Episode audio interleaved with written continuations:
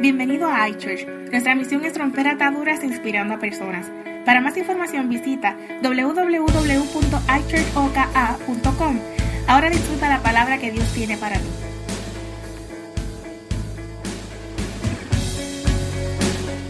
sentarte, busque por lo menos tres personas y dile, viene liberación para mi vida hoy. Dile, viene liberación para mi vida. Tres personas, tres personas.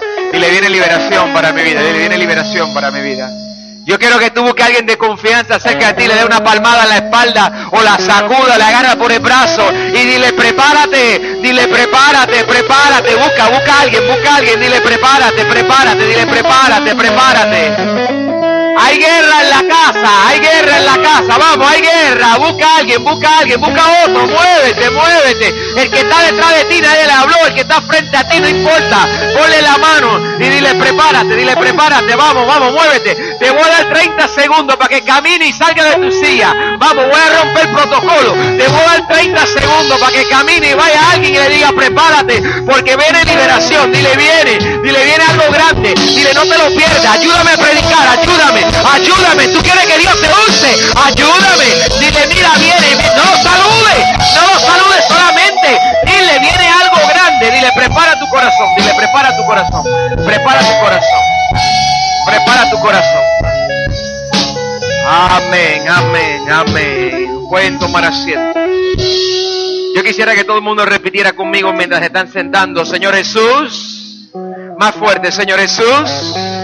Más fuerte, Señor Jesús. Ayúdanos a recibir liberación. Una vez más, Señor Jesús, ayúdanos a recibir liberación. Ahora toca los dos que están a tu lado y dile liberación, liberación. Dile, viene liberación, viene liberación, viene liberación. Viene liberación. Hay cosas en este mundo del que se nos hace difícil escaparnos. Hay cosas en este mundo del que se nos hace difícil escaparnos. Hay cosas, hay asuntos que nosotros atravesamos, que queremos salir de ellas, pero por más que tratamos de salir de ellas, se nos tranca la situación. Hay situaciones en nuestra vida que queremos, quisiéramos liberarnos de ellas, pero no podemos. Hoy voy a entrar a un tema peligrosísimo.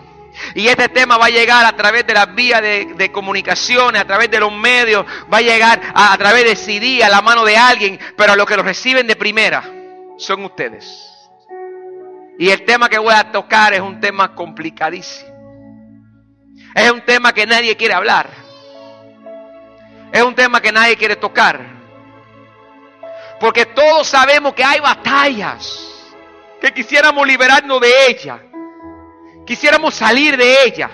Pero por más que tratamos de salir de ellas, regresamos hacia ellas. Hay condiciones pecaminosas en las cuales el diablo anda constantemente rodeando en tu mente y atacando. Estoy hablando, escucha, estoy hablando. Te estoy hablando en el espíritu. Hay condiciones pecaminosas que tú constantemente luchas contra ellas. Y tú puedes actuar como que no está presente, pero sabe que si no tienes cuidado y escucha el mensaje que estoy trayéndote, tu oportunidad de liberación se te va a cerrar. Dios va a abrir una puerta hoy y esa puerta es para que todo el que quiera entre por ella, pero para entrar por ella requiere humildad. Y cuando tú asumes la postura de humildad y vienes a Dios, viene sobre ti una liberación. La liberación no es otra cosa que estar atado con cadenas y que venga alguien con una llave y te libere de las cadenas que te ataban. Lo bueno de la liberación es que luego de la liberación las cosas cuales Dios tenía destinado para tú hacer, que no podías hacer, comienzas a hacerla y la razón que puedes hacerla es porque recibiste liberación. La liberación que el creyente necesita no acaba cuando se convierte en Señor Jesucristo sino a través de todas nuestras vidas necesitamos identificar cuáles son las artimañas que el diablo está usando. Hoy traigo tema de guerra espiritual y estoy peleando contra legiones de demonios que van a tentar distraer tu atención de lo que Dios quiere explicarte. Y la razón que el diablo quiere distraerte o hacerte sentir que el asunto no es contigo es porque el diablo quiere con tanta ansias que te quedes amarrado donde has estado. Él no quiere que tú seas libre, porque tú ser libre implica que las voy a repetirlo por segunda vez. Tú ser libre, recibir liberación implica de que la unción de Dios cae sobre ti y tú comienzas a hacer cosas que tú pensabas que jamás era capaz de hacer. Se desata en la liberación una danzora que comienza a danzar como nunca ha danzado en su vida. Se desata la liberación una predicadora que jamás pensaba que podía predicar así. Se desata en la liberación una persona que es un servidor de Dios, que comienza a usar sus dones y talentos y comienza naturalmente a ser líder sobre la vida de otra persona. Se desata en la liberación un conocimiento y una revelación de la Sagrada Escritura que cuando la lees dice yo jamás había visto eso y tienes la necesidad dentro de ti de hablar esa palabra transformadora. Se desata en la liberación el poder de una mamá de que tiene que orar por sus hijos y liberarlo de la maldición que te estoy hablando, mujer. Mujer, presta atención. Se desata en la liberación el poder de una mujer poder orar sobre sus hijos y romper la maldición generacional que tú sabes que ha perseguido tus descendientes por años. Ese tema no tiende a hablarse, pero a ti te peligra tus hijos y tú tienes que ser esa mamá con esa autoridad. Se desata en la liberación un hombre con el poder y la potestad de tomar la escasez económica y traer un fruto de abundancia sobre todo lo que toca, aún en las condiciones que parece imposible se desata la liberación un jefe de familia que está sentado escuchando esta palabra y al escucharla tienes tanto deseo de ser más para tu familia, pero no ha podido. Se desata una liberación. Se desata en la liberación un poder sobre el joven que desea ser usado por Dios con autoridad y unción, pero piensa que es un don nadie y Dios lo coge y lo levanta y lo lleva del lodo cenagoso, pone sus pies sobre la peña y Dios comienza a derramar unción sobre él para hacer lo que jamás pensaba que era capaz de hacer. Enemigo sabe eso. Y como el enemigo lo sabe, el diablo anda estorbando la mente de todo el que va a escuchar este mensaje. Es más, creo que si alguien lo escucha en su CD, en el carro, es capaz de chocar. Porque el diablo va a tratar de distraerlo. Porque, porque el diablo lleva años tratando de que tú no escuches este mensaje. El diablo lleva años tratando de que tú no escuches este mensaje. Algunas personas faltaron a la iglesia hoy porque el diablo le metió mil y unas razones para no estar aquí. Y la razón que el diablo le puso mil y unas razones es porque el diablo sabía que hoy era su día de liberación. Pero a pesar de que eso es así, hay personas que a pesar de los accidentes de carro o los problemas de internet para escuchar el mensaje, hay un remanente que Dios en su misericordia mira sus esfuerzos. Y algunos de ellos escucharán vía internet, otros escucharán en el CD, pero hay un remanente que recibe la primicia y se levantó y llegó a la casa de Dios. Y por más que el diablo trató, llegó y viene el camino a la liberación que Dios tiene para él y para ella. Yo dije que viene la liberación que Dios tiene para él o para ella. Entonces Dios en su misericordia y bondad ha determinado que alguien escuche este mensaje. Y yo estoy creído que eres tú. Pero presta atención porque durante los próximos 20 minutos te voy a hablar asuntos que te va a ser difícil digerir. La liberación no viene a precio de nada. La liberación viene a precio de algo. La Biblia dice en el libro de Romanos capítulo 8 versículo 7 que la mentalidad pecaminosa, diga mentalidad pecaminosa, más fuerte, estoy predicando porque eso, mentalidad pecaminosa, es enemiga de Dios. ¿Tú estás escuchando eso? La Biblia dice que la mentalidad pecaminosa es enemiga de Dios. Yo no sé cuánto quieren ser enemigos de Dios aquí. Yo no sé cuánto quieren echarse a Dios en enemigo. Pero la Biblia dice que si tú te quieres echar a Dios de enemigo, lo que necesita es una mentalidad pecaminosa. Y yo tengo un lío con ese asunto. Parco, ¿por qué usted tiene un lío con ese asunto? Yo tengo un lío con este asunto porque el problema es que cuando yo me miro a un espejo, yo sé que yo tengo mentalidad pecaminosa. Si tú eres honesto aquí hoy, tú vas a reconocer que tú tienes mentalidad pecaminosa. No, pastor, lo que pasa es que el hermanito está sentado en la silla mirándonos ahora mismo, pero el hermanito no, no quiere reconocer esos pensamientos que pasan por su cabeza. Lo que el hermanito no sabe que tú y yo ya lo sabemos. El hermanito está sentado allí y no quiere reconocer públicamente eso que ve en internet que no debe estar viendo. No quiere reconocerlo. Se cree que tú y yo somos bobos. Se que no somos tontos y torpes.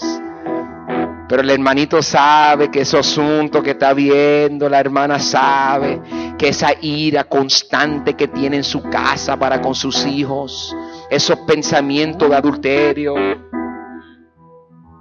esos pensamientos que tiene ese joven de fornicación, ese problema de masturbación que no ha podido controlar.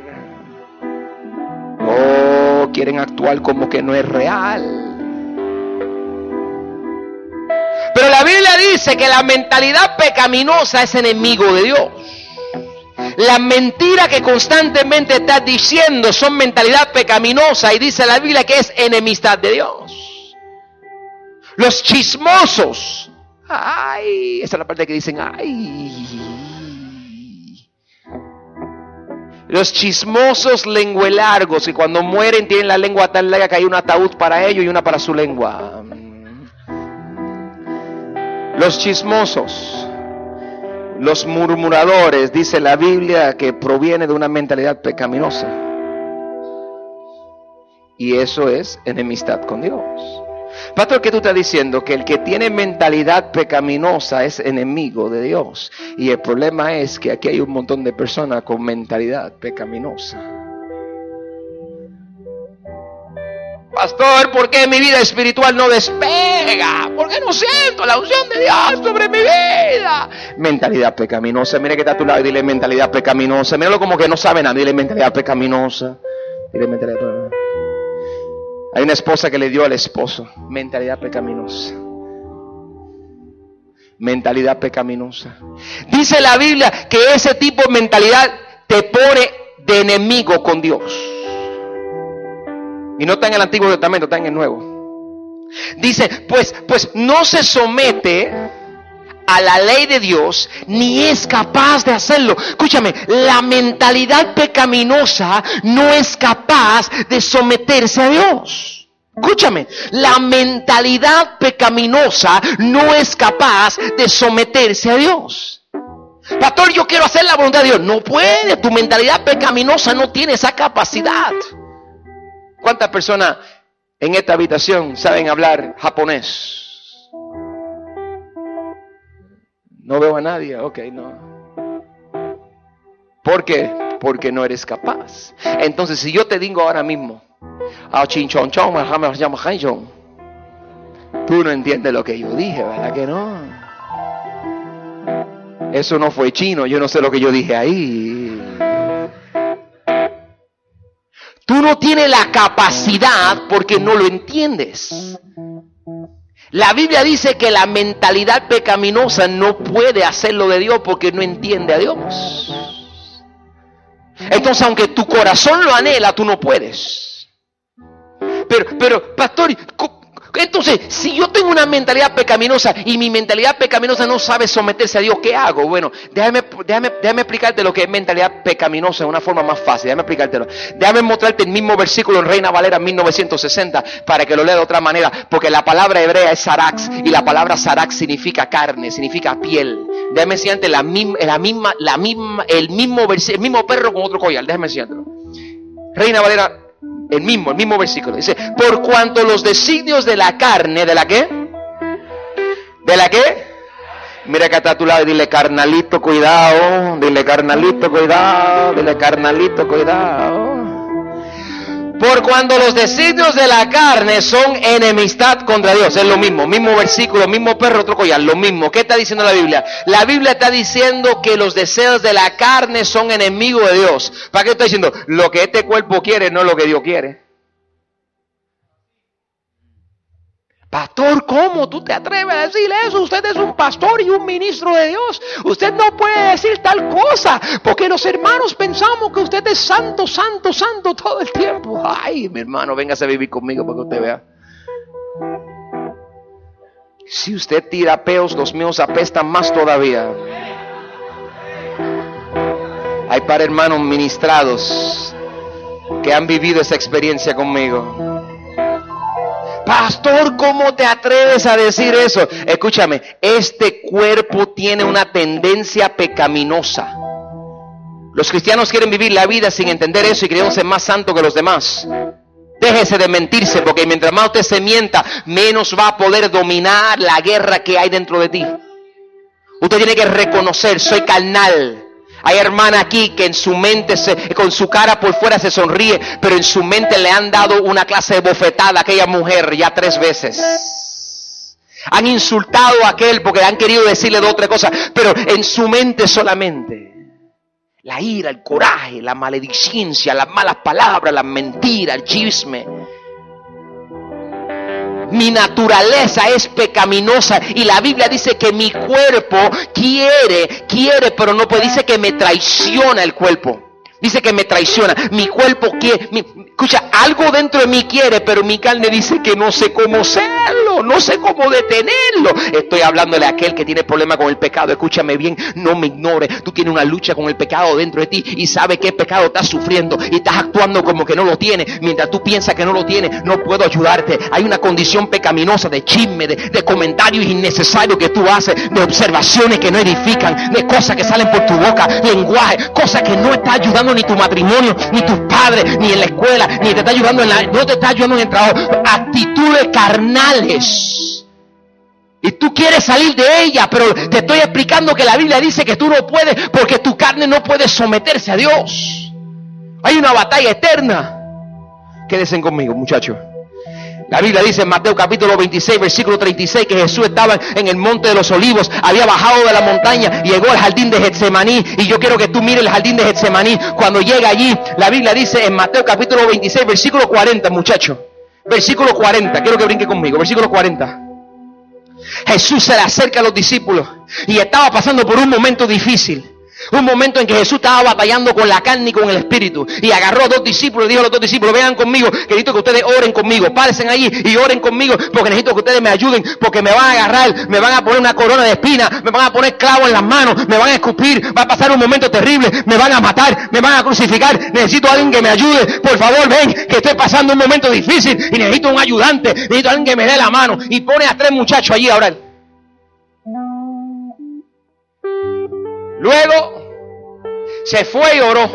Y dice la Biblia que después de orar volvió a donde estaban los discípulos y los encontró dormidos.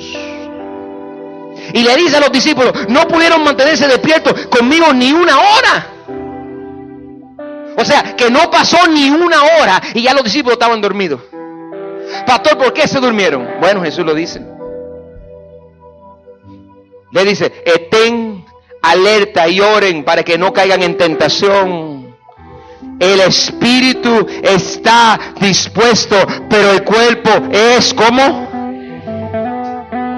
Jesús se viró y le dijo a los, dos, a los discípulos, yo sé que dentro de ustedes, el, escúchame, le estoy diciendo que el espíritu está dispuesto, pero tu cuerpo es débil. Pastor, ¿qué significa eso? Que el espíritu de Dios, no el espíritu del hombre, el espíritu de Dios, el feuma, el espíritu de Dios está dispuesto a hacer la obra contigo, pero tu carne es débil, tu carne no la deja. Hay una batalla constante. Algunos de ustedes están peleando batalla con demonios y fantasmas que se le aparecen en la casa y gente que quiere robarle su marido y gente allá que están haciendo la vida imposible en el trabajo y están peleando con un montón de demonios, pero se han olvidado, se han olvidado de una batalla bien grande.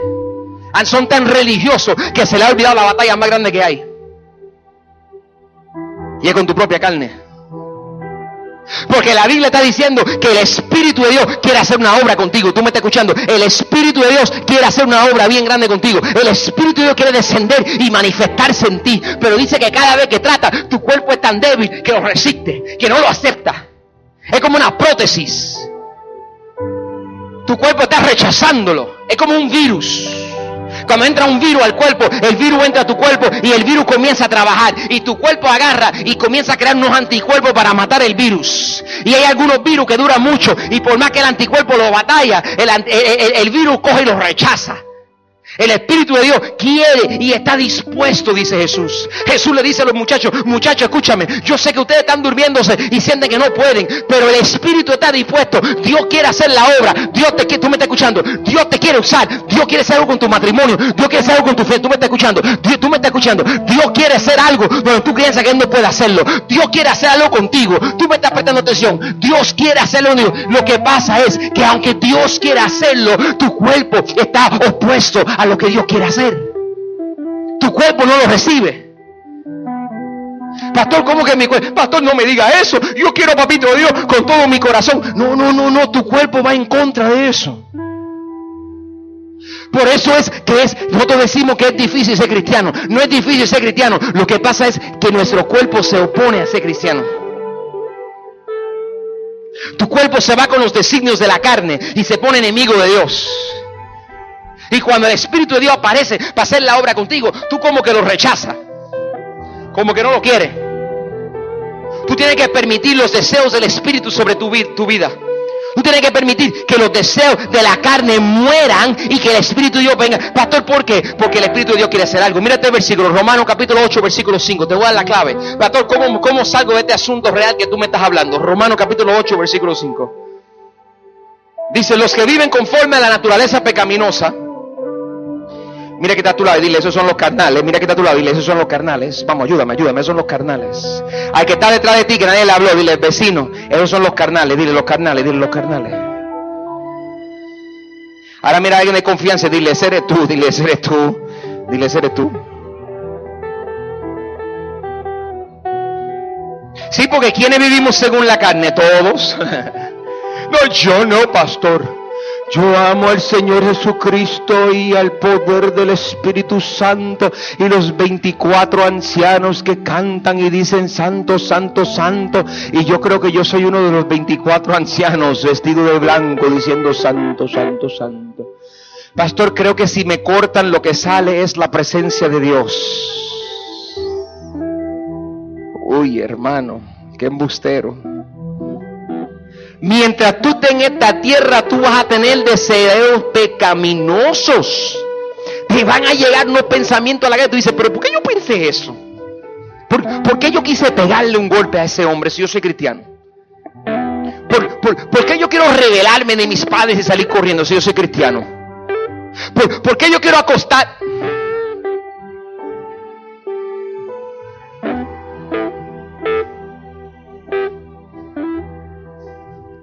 Porque yo quiero. Porque yo quiero la vecina. Yo no quiero la vecina, mía, yo de salí. Pastor, ¿por qué? Porque tiene como 95 años. Dios me bendijo tanto que me puso una viejita al lado. Y cuando los deseos de la carne me agarran y mira para el lado y veo a la viejita de 85 años, hago, ay no. Eso fue Dios bendiciéndome. Pastor, ¿y por qué Dios hizo eso? Porque Dios sabía que tenía que protegerme de la vecina.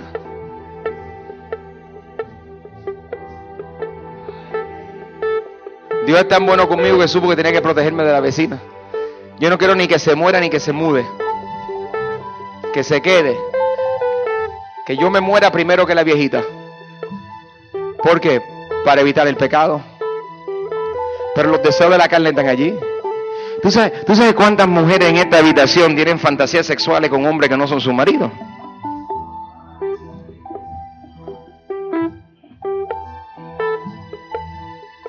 Tan, tan quietas las hermanas así. Algunas miraron a su marido y le hicieron.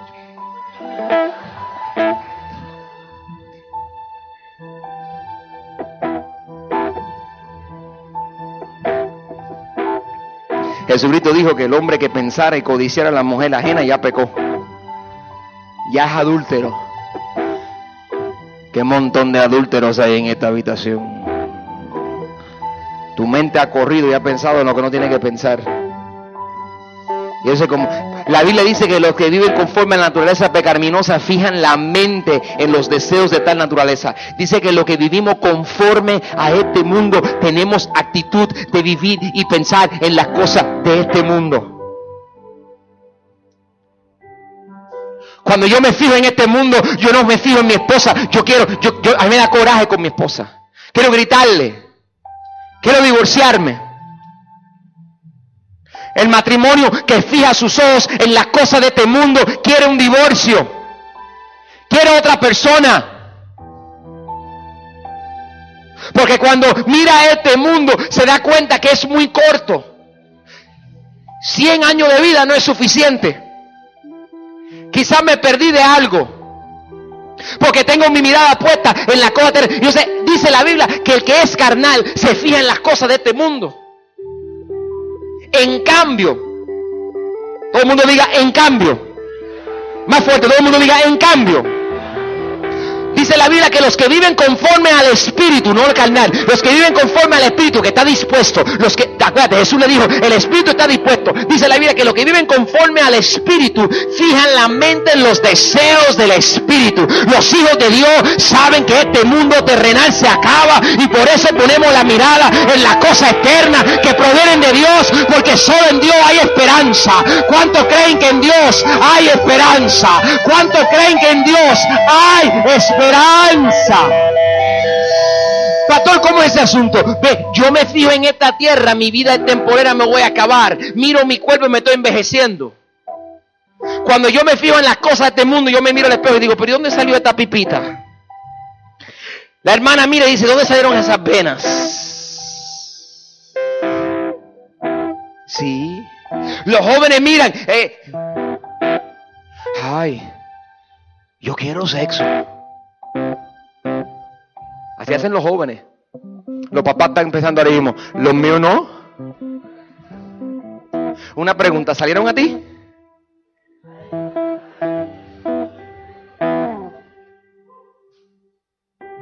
¿Quieres que hable los asuntos tuyos frente a tus hijos?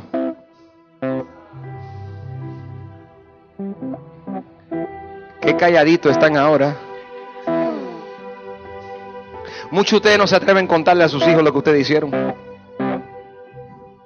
Ah, si su hijo, si su hijo comete un error.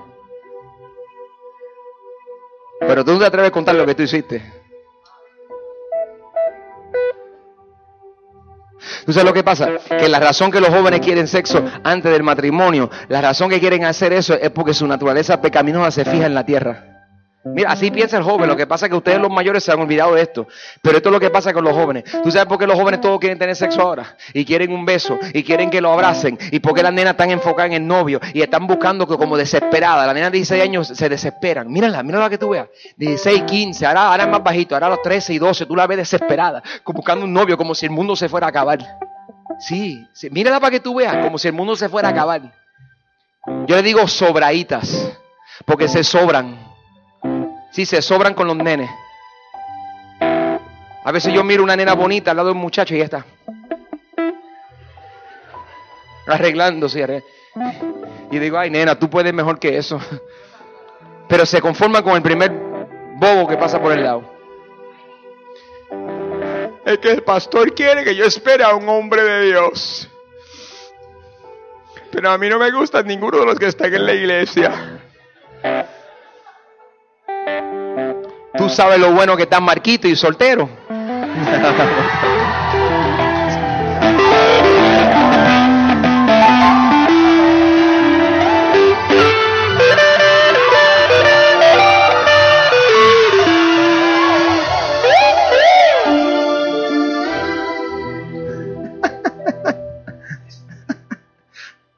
Pastor, yo no encuentro. Si yo soy malo, los músicos son peores. Mira, y aquí está el asunto, aquí está el asunto de esto, aquí está el asunto. ¿Qué pastor? Yo no encuentro. Y los hombres piensan igual, los varones. Yo no pienso que, no voy a conseguir nunca una muchacha, pastor. Hay que coger la primera que venga. Porque vivimos en este mundo pensando en una vida temporera. Si tú pensas en una vida eterna, ¿te queda tiempo o no te queda tiempo? Lo que pasa es que tú pones la mirada en este mundo es corto. ¿Tú sabes por qué nos afanamos por trabajar, nos olvidamos de la iglesia? Porque vemos el mundo temporero. Tenemos que ocuparnos de tener la mejor casa ahora, el mejor carro ahora, tenemos que tener todo ahora. Nos fijamos en las cosas de la tierra y no en las cosas este, venideras, eternas. El maridito que tú tienes ahora, que se ha puesto panzón y bajito.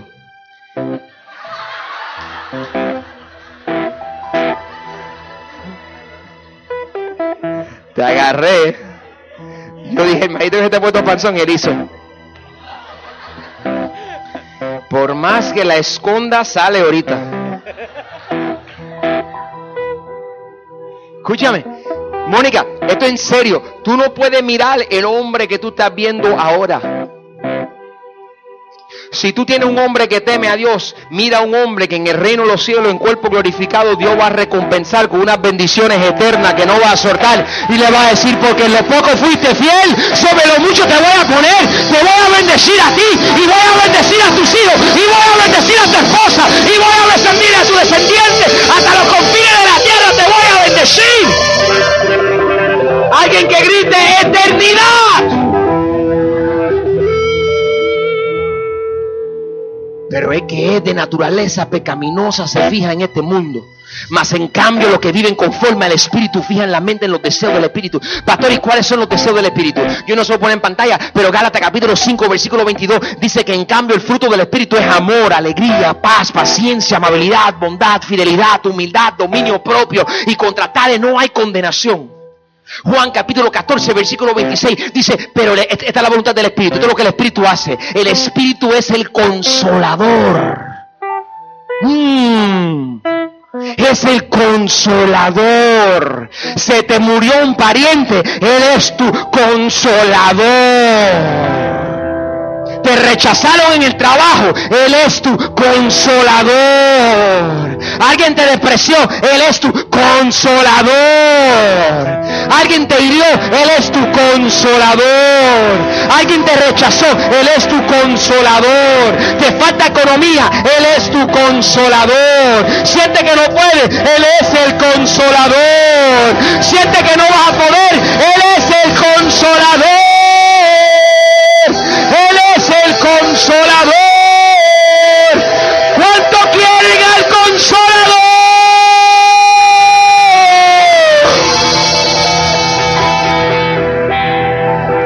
Pastor, no sé qué voy a hacer con mi matrimonio. Ve al consolador. Pastor, no sé qué voy a hacer con mis finanzas. Ve al consolador. Pastor, no sé qué voy a hacer con mi ministerio. Ve al consolador. Pastor, no sé qué voy a hacer con, con, mis hijos. Ve al consolador. Pastor, no sé qué voy a hacer con mi esposa. Ve al consolador. Pastor, no sé qué voy a hacer con mi futuro. Ve al consolador. No importa cuál sea tu condición. No viva conforme a los deseos de la carne. Ve al consolador. Busca cinco personas alrededor tuyo. Tócalo y dile, ve al consolador. Ve al consolador. Ve al consolador ve al consolador, ve al consolador, ve al consolador. Dile vecino, ve al, dile vecino, ve al consolador.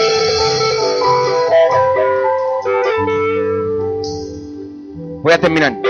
Entonces, el 8.6 dice, 8.6 de Romano dice, la mentalidad pecaminosa. Mira lo que, mira lo que, mira el fruto, mira el fruto. Mira, mira la semilla que da la carnalidad. Pastor, yo vivo según la carne, pastor, porque yo soy carnal. Digo, yo soy carnal. Pastor, los deseos de la carne vienen y todo el mundo peca, pastor. Pues todo el mundo peca, tú lo dijiste ahorita, todo el mundo comete pecado, como todo el mundo comete pecado, yo no voy a hacer nada, pastor, lo mío es pecado. ¿Eh? Yo no quiero pensar en mujeres, pero me llega a la mente. Yo no quiero estar preocupado y en ansiedad y afán todo el tiempo, pero me afano. Pastor, yo no quiero estar, pastor, yo no quiero estar en fornicación, pero yo, pastor, yo no quiero estar en masturbación, pero me maturo. Pastor, yo no quiero estar pensando en mujer ajena, pero pastor, yo no quiero matar a mi mujer, pero lo pienso, pastor, lo pienso, lo pienso, lo pienso.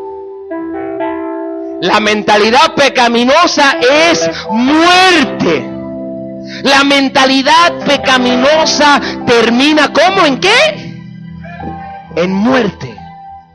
Pastor, ¿qué tú estás diciendo? Que porque soy pecador voy a morir un día. No, no, no, no. Sea pecador o sea santo, vas a morir, papá. de esa tú no te escapas. Tú vas a morir como quieras.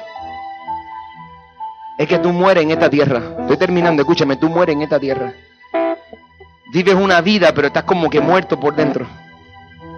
Lo que viven según los designios de la carne y se olvidan de buscar las cosas espirituales, viven muertos. Su matrimonio está muerto, sus finanzas están muertos, su casa está muerta. Yo no estoy diciendo que nunca vas a pecar. Lo que estoy diciendo es que si tú pecas y vives como que no importa y nunca reconoces tu condición pecaminosa, tú nunca vas a recibir liberación y vas a vivir como que muerto, como atado. Pero en cambio la Biblia dice, mientras que la mentalidad que proviene del Espíritu, escucha lo que hace, la que proviene del Espíritu es vida y paz. A ti no te hace falta prosperidad, hermanita. A ti lo que te hace falta es vida y paz.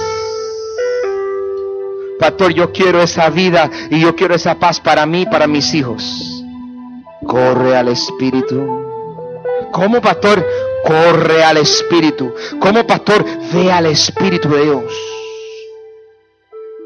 Y reconoce tu condición pecaminosa, carnal Reconoce dónde eres débil. ¿Cuántas veces, pastor? Todos los días de tu vida. Todos los días de tu vida, ve. Tú sabes, esto es una guerra contra el diablo y la naturaleza pecaminosa que hay dentro de nosotros. Es una guerra. Tú estás peleando tantas batallas. Escúchame, estoy terminando mi oración final. Tú estás peleando muchas batallas y se te, ha olvidado pelear la más importante. La, la que tienes contra tu carne. Pastor, pero es que yo trato, pero es que no puedo. Pastor, escúchame. El espíritu está dispuesto. Sí, pastor, pero la carne es débil. Escúchame. El espíritu está dispuesto. Pastor, pero es que yo quisiera hacer más para el Señor, pero yo siento, escúchame, el espíritu está dispuesto. ¿Qué es lo que dije? El Espíritu está dispuesto. Repítelo para que tú lo creas. El Espíritu está dispuesto. Repítelo. El Espíritu está dispuesto. ¿Cómo es? El Espíritu está. Yo soy carnal, pero el Espíritu está dispuesto. Yo soy pecador, pero el Espíritu está como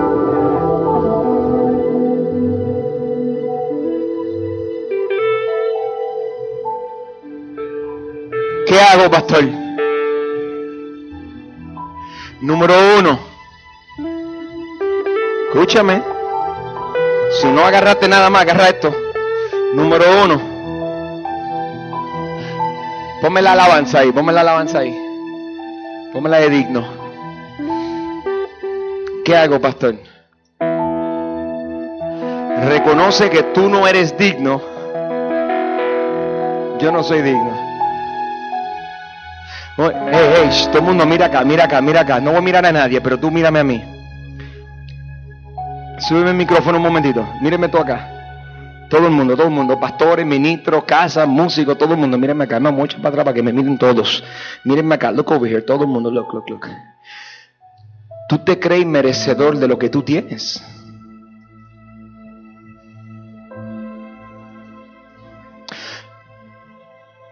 Yo no soy digno pero Señor, tú eres digno, eternamente digno.